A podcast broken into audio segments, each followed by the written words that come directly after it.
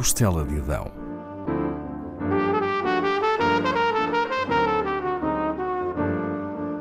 Com Paula Castelar.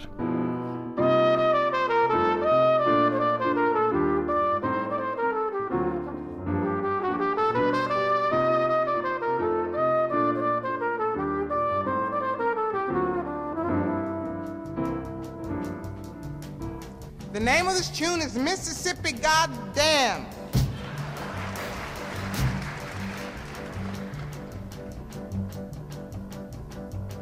I mean every word of it. Alabama's got me so upset. Tennessee made me lose my rest. And everybody knows about Mississippi. Goddamn! Alabama's got me so upset. Tennessee made me lose my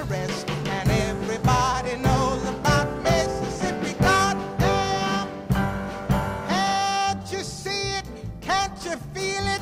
It's all in the air. I can't stand the pressure much longer. Somebody say a prayer. Alabama's gotten me so upset. Tennessee made me lose my rest. And everybody knows about Mississippi. Goddamn! This is a show tune, but the show hasn't been written for it yet.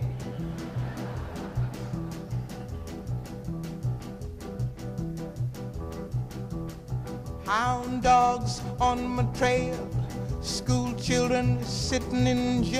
Escutamos um excerto de Mississippi Goddam, autoria e interpretação Nina Simone. É um dos temas de protesto e intervenção social que a música americana escreveu e interpretou.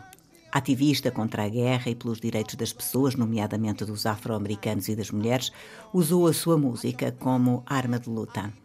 Experimentou vários géneros, apropriando-se deles, mesclando-os e transformando-os em algo seu. A própria explica o seu estilo deste modo. Os críticos começaram a perguntar-me que tipo de música eu tocava e tentaram pôr-me um rótulo.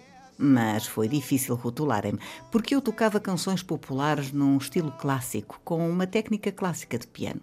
Isso também significou que a minha arte chegava a diferentes plateias. E assim foi. Chegou a diferentes plateias, em diferentes geografias, percorrendo caminhos estilísticos que atravessaram gospel, blues, folk, pop, Broadway, canção francesa, cânticos africanos, soul e música clássica. Após nascer, chamaram-lhe Eunice Kathleen Wayman, mas aqui usarei o nome que ela escolheu em 1954, aos 21 anos: Nina Simone. Nina vem de Ninha, menina em espanhol. Simone deve-se à atriz e ativista francesa Simone Signoret. Na época em que se reviu no nome e o escolheu, Nina Simone devia estar longe de saber que um dia escolheria viver em França. Nascida em 1933 em Tryon, na Carolina do Norte, é uma de oito irmãos, de uma família negra e pobre. Os pais frequentam a igreja metodista local, onde, com apenas três anos, Nina começa a tocar piano e impressionando com o seu talento quem a escuta. Nove anos depois, no seu concerto de estreia, dá-se um incidente que contribui para que venha a tornar-se uma ativista pelos direitos humanos. Tinha 12 anos e apresentava-se no seu primeiro recital clássico.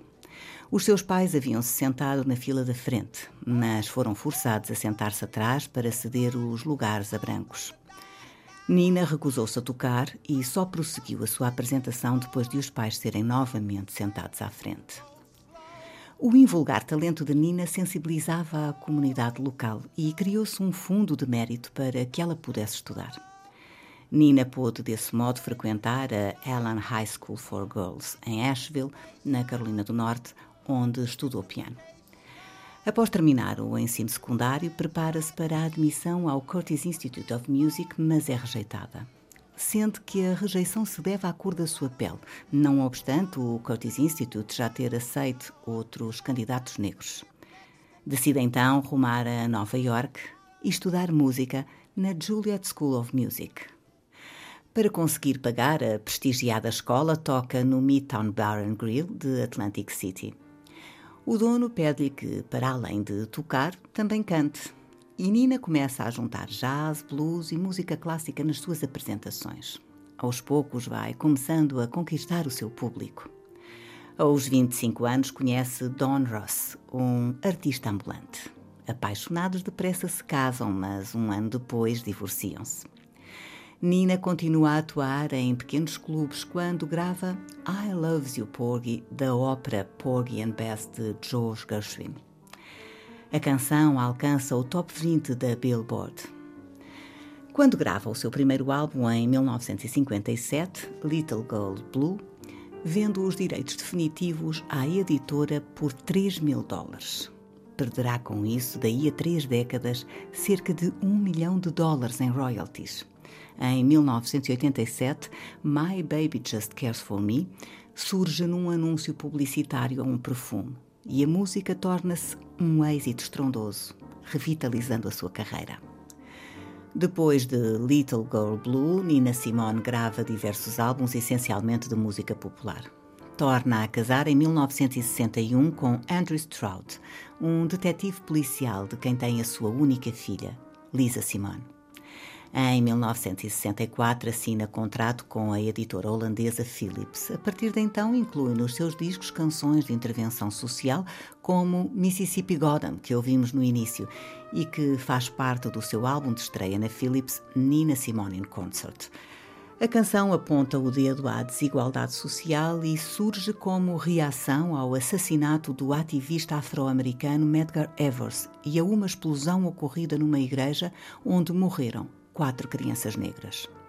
Nina passa a defender ardentemente os direitos dos afro-americanos, chegando a invocar uma revolução violenta. Considera que, através do conflito armado, os afro-americanos podem criar um Estado separado e aí viver em harmonia. Também se debruça sobre o universo feminino e escreve For Women, uma canção sobre quatro estereótipos de mulheres. Após um casamento de nove anos, separa-se de Andrew, mas o ex-marido torna-se seu empresário. Nesse mesmo ano, 1970, deixa os Estados Unidos.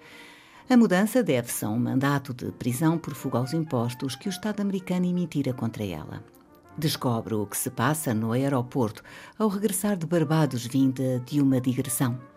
Retorna a Barbados, de onde tenta provar a sua inocência.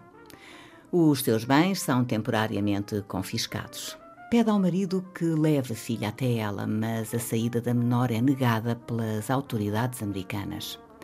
Nina Simone acaba por provar a sua inocência.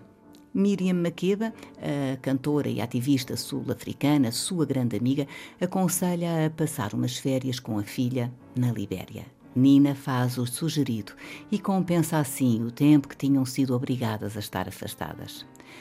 Nina Simone viverá depois na Suécia, na Holanda e em França. Atua com alguma regularidade na Europa, nomeadamente no clube Ronnie Scott, em Londres, onde grava o álbum Live at Ronnie Scott's. Durante a juventude da filha, o relacionamento das duas torna-se conflituoso. Temperamental, Nina impacienta-se com a rapariga que sai de casa da mãe aos 19 anos. Isso não ajuda a serenar a inquietação de Nina Simone. Na década de 80 tem graves crises de ansiedade e tenta o suicídio com recorrência, sendo internada algumas vezes. São-lhe diagnosticados um transtorno bipolar e uma depressão antiga, que dura desde a sua adolescência. Em 1992 publica a sua autobiografia I Put a Spell on You e um ano depois grava o seu último álbum, a Single Woman. É nesse período que se muda para Aix-en-Provence, no sul de França, onde reside os últimos 10 anos da sua vida. Morre em 2003 vítima de cancro da mama. As suas cinzas foram espalhadas por vários países africanos, como tinha pedido em vida.